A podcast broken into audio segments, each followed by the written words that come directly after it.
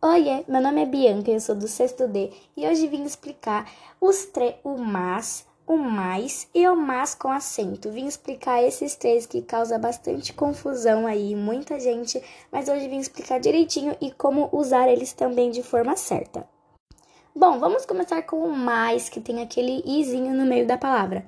O mais, ele traz uma ideia de quantidade, sempre de intensificar alguma coisa.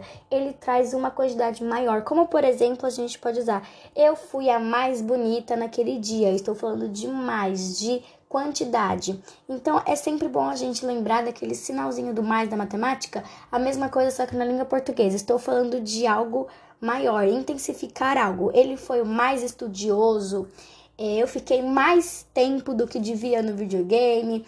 Então é bem assim. É meio que uma questão de mais, sempre de aumentar algo que você fez por maior.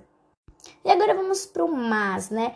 O mas que ele é mais para você explicar, por exemplo, vai, eu comi bolo, mas queria comer algo mais saudável. Então ele é meio que um porém, ele não aumenta igual o mais com a letra i, ele é para justificar, ele é para justificar outras coisas. Por exemplo, é, eu ganhei um celular novo, mas preferia ter ganhado um computador ou um videogame. Então ele sempre dá um porém para aquilo que você falou, né? Como disse, é um porém. É, e e para você saber se você está usando corretamente, você pode pegar o mas e trocar por porém.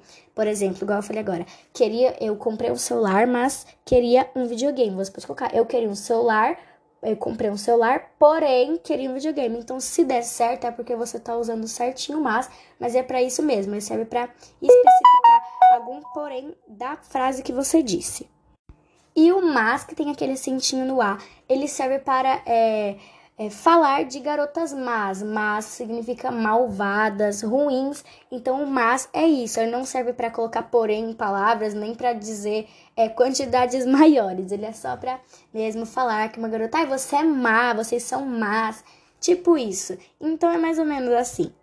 Bom, esse é o significado dos três aí, né? Do mas, do outro mas e do mais é bem difícil de entender quando você não aprende, também é difícil de colocar um, em, um no seu lugar, né? Um no seu lugar diferente, porque cada um tem o seu lugar, mas depois que você aprende fica muito mais fácil e você não vai errar de novo. Foi isso, eu espero ter explicado certo. E se falei alguma coisa errada, me desculpa, eu tô tentando o meu máximo e foi isso que eu entendi. Mas se eu disse alguma coisinha errada sobre esses três, é só me falar.